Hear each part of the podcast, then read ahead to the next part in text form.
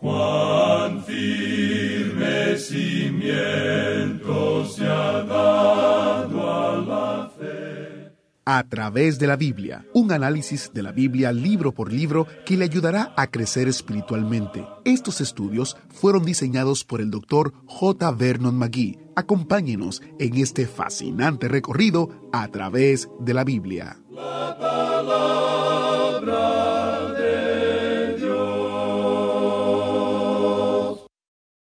Juan 8:12 dice, Otra vez Jesús les habló diciendo, Yo soy la luz del mundo. El que me sigue no andará en tinieblas, sino que tendrá la luz de la vida. Bienvenido a, a través de la Biblia, el programa en el cual conocemos a Dios en su palabra. Soy su anfitrión Heiel Ortiz y hoy el autobús bíblico nos lleva al Evangelio de Juan capítulo 8 desde el versículo 13 hasta el versículo 44. Continuamos considerando los conceptos de la luz y las tinieblas y por qué hay tanta oscuridad en el mundo hoy. También consideramos las tres razones que da Jesús en cuanto a por qué su testimonio en cuanto a sí mismo es verdadero. Antes de comenzar, quiero compartir un testimonio de un oyente de a través de la Biblia en Madhya Pradesh, espero haberlo dicho bien, en India en la lengua Gondi. Ella escribe, tengo solo 18 años, pero mi vida iba en la dirección equivocada. Yo vivía en oscuridad y tomaba malas decisiones. Un día alguien me invitó a escuchar su programa y me tocó la vida. Inmediatamente después acepté a Jesús como mi Salvador personal y me arrepentí delante de él. Desde entonces escucho regularmente y estoy contenta porque Dios me ha dado una nueva vida. Qué maravilloso testimonio y qué mejor manera de comenzar este estudio de hoy. ¿Qué tal si oramos para dar gracias a Dios por este tiempo y a la vez presentarnos ante Él? Padre Eterno, te damos gracias por la oportunidad de estudiar tu palabra. Abre nuestros ojos, que podamos ver las maravillas de tu palabra. Muéstranos por tu Espíritu quién es Jesús de verdad, el Jesús de ayer, hoy y siempre. En su nombre oramos. Amén. Ahora iniciamos nuestro recorrido bíblico de hoy con las enseñanzas del Dr. Magui en la voz de nuestro hermano Samuel Montoya. Continuamos hoy estudiando el capítulo 8 del Evangelio según San Juan. En nuestro programa anterior estábamos hablando sobre la alegación o declaración que Jesús hizo en el versículo 12 de este capítulo 8 de que Él es la luz del mundo. Y decíamos al terminar que hay quienes niegan que Cristo es la luz del mundo. Ahora, quienes dicen esto es porque están caminando en la luz de la luna. Como usted sabe, la luna no tiene luz propia, sino que deriva su luz y refleja la del sol. Esta civilización en la cual vivimos hoy en día le debe todo a Cristo. Los hospitales y los orfanatos, la consideración de los pobres, el derecho del obrero, todos reflejan al Señor Jesús. Uno de los motivos por el cual tenemos tantos problemas hoy en día en nuestra civilización es que nos hemos desviado tan lejos de la luz. El mundo simplemente anda a la luz de la luna. Sin embargo, el Señor Jesús da su invitación. Él dice, El que me sigue no andará en tinieblas, sino que tendrá la luz de la vida. Hay quienes han tratado de comparar a Jesús, la luz, con las luces de un automóvil. Mi estimado amigo, las luces de un automóvil no conducen a ninguna parte. ¿Quién es el que conduce? El que está manejando el automóvil. Lamentablemente, esa es la forma como muchos cristianos tratan de vivir sus vidas. Nosotros no consideramos que esta sea una ilustración apropiada de Cristo. Ahora, durante la fiesta de los tabernáculos, Israel estaba recordando su liberación cuando la columna de fuego guiaba a los hijos de Israel por el desierto. Ellos celebraban esto con un desfile de antorchas y cuando Jesús dijo, Yo soy la luz del mundo, Él se estaba refiriendo a esto. Cuando la columna de fuego les guiaba y a donde les guiaba, los hijos de Israel tenían que seguirla. De la misma manera debemos seguir al Señor Jesús, mirándole como a la luz del mundo. Continuemos hoy leyendo los versículos 13 y 14 de este capítulo 8 del Evangelio según San Juan. Entonces los fariseos le dijeron, Tú das testimonio acerca de ti mismo, tu testimonio no es verdadero. Respondió Jesús y les dijo, Aunque yo doy testimonio acerca de mí mismo, mi testimonio es verdadero, porque sé de dónde he venido y a dónde voy, pero vosotros no sabéis de dónde vengo ni a dónde voy. Hay ahora un conflicto claro entre las autoridades religiosas y Cristo. En verdad, le están acusando de jactarse, de dar un falso testimonio. Pero Jesús les da tres razones por las cuales su testimonio es verdadero. En primer lugar, Él les dice, sé de dónde he venido. Él dice que sabe de dónde vino y por tanto se conoce. A propósito, los hombres de esta tierra no pueden decir que saben en realidad de dónde vienen. Los científicos tratan de decirnos lo que sucedió hace millones de años. Sin embargo, ninguno de ellos estuvo aquí ni siquiera hace cien años. No saben de dónde vienen. El hombre no puede decir que sabe de dónde ha venido, pero el Señor Jesús sí sabía de dónde había venido. Continuemos ahora con los versículos 15 y 16 de este capítulo 8 de Juan. Vosotros juzgáis según la carne. Yo no juzgo a nadie. Y si yo juzgo, mi juicio es verdadero, porque no soy yo solo, sino yo y el que me envió, el Padre. Su segunda declaración o razón es que no juzga a nadie según la carne. Cualquier juicio que usted y yo hagamos, amigo oyente, es según la carne. Nuestro juicio es limitado porque simplemente no tenemos todos los hechos. Nuestro juicio se basa en hechos muy fragmentarios y, por tanto, es pura especulación. O el hombre acepta la especulación o acepta la revelación. Si uno juzga según la carne, es natural que seguirá la especulación. El Señor Jesús dice que no juzga a nadie según la carne. Da el juicio que viene del cielo. Da el punto de vista de Dios según la estimación de Dios. Esta es la revelación y difiere del punto de vista del hombre. Es por eso que la hostilidad de estas autoridades religiosas aumenta. Amigo oyente, ¿cuál de las dos acepta usted? ¿La especulación del hombre o la revelación de Dios? El Señor Jesús continúa hablando aquí en los versículos 17 y 18 y dice, Y en vuestra ley está escrito que el testimonio de dos hombres es verdadero. Yo soy el que doy testimonio de mí mismo, y el Padre que me envió da testimonio de mí. Y aquí tenemos la tercera razón por la cual su testimonio es verdadero. El Padre da testimonio de él. Ellos habían escuchado al Padre como una voz del cielo, y le dijeron aquí en el versículo 19, ¿Dónde está tu Padre? Respondió Jesús, Ni a mí me conocéis, ni a mi Padre. Si a mí me conocieseis, también a mi Padre conoceríais. De nuevo desprestigian su nacimiento. Al parecer entendían que José no era su padre.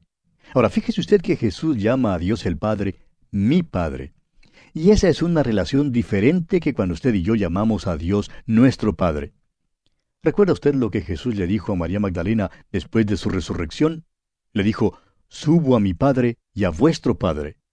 Amigo oyente, llegamos a ser hijos de Dios mediante la fe en Jesucristo, pero Él lo llama Padre debido a su posición en la Trinidad. Jesús es Dios el Hijo, y se dirige a Dios el Padre.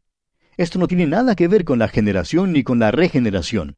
Se trata de su posición en la Trinidad. Y él dice, si a mí me conocieseis, también a mi Padre conoceríais. Y aquí está la hendidura. Aquí está el verdadero punto en cuestión. Si es que vamos a conocer a Dios el Padre, amigo oyente, tenemos que venir por medio de Jesucristo. No hay otra manera de conocerle. Leamos ahora los versículos 20 y 21 de este capítulo 8 de Juan. Estas palabras habló Jesús en el lugar de las ofrendas, enseñando en el templo, y nadie le prendió porque aún no había llegado su hora. Otra vez les dijo Jesús, Yo me voy y me buscaréis, pero en vuestro pecado moriréis. A donde yo voy, vosotros no podéis venir. El tesoro estaba en la corte de las mujeres. Este es el lugar a donde le habían traído a la mujer sorprendida en adulterio usted puede notar la magnitud de la falta de comprensión de estos líderes judíos. En primer lugar, le preguntan, ¿Dónde está tu padre? Y ahora, aquí en el versículo 22 le preguntan, ¿se matará a sí mismo? No saben nada en cuanto al hecho de que él ha estado enseñándole a los suyos que iba a Jerusalén para morir en manos de los gentiles, que estos mismos líderes religiosos le entregarían y que moriría una muerte redentora por los pecados del mundo. ¿Se mataría a sí mismo? Claro que no pero es seguro que dará su vida en rescate por muchos. Continuemos ahora leyendo los versículos 23 y 24 de este capítulo 8 de Juan. Y les dijo, Vosotros sois de abajo, yo soy de arriba, vosotros sois de este mundo, yo no soy de este mundo. Por eso os dije que moriréis en vuestros pecados, porque si no creéis que yo soy, en vuestros pecados moriréis. Encontramos este mismo pensamiento en la primera carta del apóstol Pablo a los Corintios, capítulo 2, versículo 14. Tenemos el hombre natural, que es de la tierra, terrenal. El hombre natural puede entender cualquier cosa que diga el hombre natural. El hombre terrenal. En otras palabras, es posible que cualquier hombre que tenga una naturaleza humana entienda el conocimiento humano, es decir, si tiene un cociente intelectual que sea lo suficientemente alto. Pero el conocimiento divino es diferente, amigo oyente. Es espiritual, es celestial y tiene que ser amado para poder entenderse. Solo el Espíritu de Dios puede tomar las cosas de Cristo y revelárnoslas. Eso es lo que Jesús dice aquí. Los hombres mueren porque son pecadores. Esa es la consecuencia natural del pecado. Si no creéis que yo soy, dice Jesús, en vuestros pecados moriréis. Ahora, ¿puede salvarse una persona en su lecho de muerte? Claro que sí. Le es posible salvarse si acepta al Señor Jesucristo como su Salvador personal. Pero una persona puede rechazar demasiado al Señor, así como lo rechazaron estos judíos. Viene un tiempo cuando una persona rechaza a Cristo tantas veces que nunca querrá aceptarle. Leamos ahora el versículo 25. Entonces le dijeron, ¿Tú quién eres? Entonces Jesús les dijo, Lo que desde el principio os he dicho. Estos judíos no sabían cuál era la misión de Jesús ni su obra. Tampoco le conocían. ¿Dónde está tu padre? le dicen. Luego le preguntan, ¿se matará a sí mismo? Y ahora, ¿tú quién eres? Jesús responde que su declaración en cuanto a sí mismo siempre es la misma. Él firmemente alega ser el Mesías, el Salvador del mundo. Leamos ahora el versículo 26. Muchas cosas tengo que decir y juzgar de vosotros, pero el que me envió es verdadero, y yo lo que he oído de él, esto hablo al mundo. Nuestro Señor siempre dijo que lo que hacía y lo que decía era lo que el Padre quería que hiciera y dijera. Alegó que Dios el Padre le había enviado y que hacía la voluntad del Padre. Nunca apeló a su propia mente ni a su propio intelecto. Y esto también es verdad para nosotros hoy en día. El Evangelio sencillo que predicamos hoy es lo que constituye el mensaje de mayor importancia. El versículo 27 ahora dice, pero no entendieron que les hablaba del Padre. No comprendieron el verdadero sentido de sus palabras. Son de la tierra, son de aquí abajo, son del mundo. Es por eso que no entienden estas verdades espirituales. Versículo 28 ahora dice, les dijo pues Jesús, cuando hayáis levantado al Hijo del Hombre, entonces conoceréis que yo soy, y que nada hago por mí mismo, sino que según me enseñó el Padre, así hablo. Cuando Jesús se llama a sí mismo el Hijo del Hombre, se refiere a la profecía de Daniel capítulo 7, versículos 13 y 14. Pero leamos estos dos versículos. Daniel capítulo 7, versículos 13 y 14 dice, Miraba yo en la visión de la noche, y he aquí con las nubes del cielo venía uno como un hijo de hombre, que vino hasta el anciano de días, y le hicieron acercarse delante de él. Y le fue dado dominio, gloria y reino, para que todos los pueblos, naciones y lenguas le sirvieran. Su dominio es dominio eterno, que nunca pasará, y su reino uno que no será destruido. El Hijo del Hombre viene hasta Dios, el anciano de días, y es coronado y hecho soberano de este universo. Por tanto, el Señor Jesús se refiere aquí a su crucifixión y también a su coronación, que todavía está por cumplirse.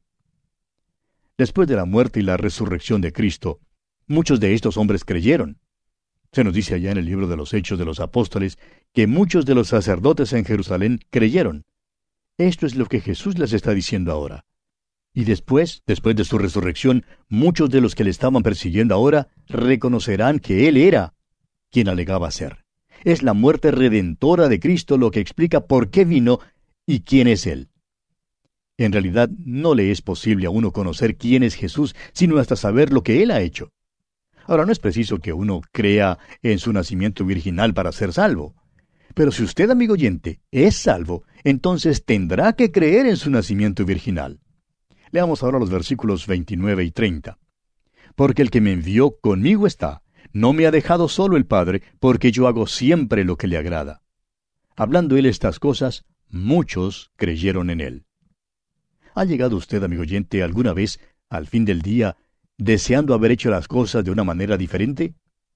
Nuestro Señor nunca llegó al fin del día con algún pesar de este tipo. Siempre hacía las cosas que agradaban a su Padre. Aclara sin lugar a duda alguna que ha venido para hacer la voluntad del Padre. Ahora, versículos 31 y 32. Dijo entonces Jesús a los judíos que habían creído en él, Si vosotros permaneciereis en mi palabra, seréis verdaderamente mis discípulos, y conoceréis la verdad, y la verdad os hará libres. Solo la fe, amigo oyente, salva. Pero la fe que salva no es sola, producirá algo. Después que una persona cree en el Señor Jesucristo, querrá crecer y seguir con Él. La prueba de la fe es que una persona siga andando con el Salvador. Un pastor de una iglesia dijo en una ocasión que es necesario tener cuidado con el hermano que es activo en la iglesia, pero que no tiene interés en el estudio de la palabra de Dios ni en lo que Dios dice. Tal hermano es un santo peligroso. La verdad os hará libres, dice el Señor. La verdad es que Jesucristo es el Salvador del mundo. Él es la verdad. Primero venimos a Él y luego al seguir con Él aprendemos por la experiencia que somos libres. Somos libres de la pena del pecado, y por tanto no nos es necesario quedarnos despiertos toda la noche preocupándonos si es que iremos a parar al infierno o no. Ni siquiera exige que nosotros vivamos la vida cristiana. Nos pide confiar en Él y dejar que Él viva su vida a través de nosotros. Es una cuestión de entregarnos totalmente a Él. Somos completamente libres. Leamos ahora el versículo 33. Le respondieron, Linaje de Abraham somos, y jamás hemos sido esclavos de nadie. ¿Cómo dices tú, seréis libres? Permítanos decirle, amigo oyente, que ellos estaban mintiendo cuando dijeron eso. Habían sido esclavos en Egipto y Babilonia y aún en el momento estaban bajo el yugo romano. ¿Qué falsedad fue esa? Continuemos con los versículos 34 al 38. Jesús les respondió, De cierto, de cierto os digo, que todo aquel que hace pecado, esclavo es del pecado. Y el esclavo no queda en la casa para siempre, el Hijo sí queda para siempre. Así que, si el Hijo os libertare, seréis verdaderamente libres. Sé que sois descendientes de Abraham, pero procuráis matarme porque mi palabra no haya cabida en vosotros. Yo hablo lo que he visto cerca del Padre, y vosotros hacéis lo que habéis oído cerca de vuestro Padre.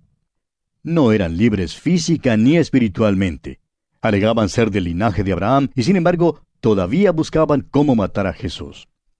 Todo aquel que hace pecado, dice Jesús, esclavo es del pecado. Y esto es en tiempo presente. Si usted, amigo oyente, sigue viviendo una vida de pecado, usted es esclavo del pecado. Dudamos que pase un día sin que peque alguno de nosotros.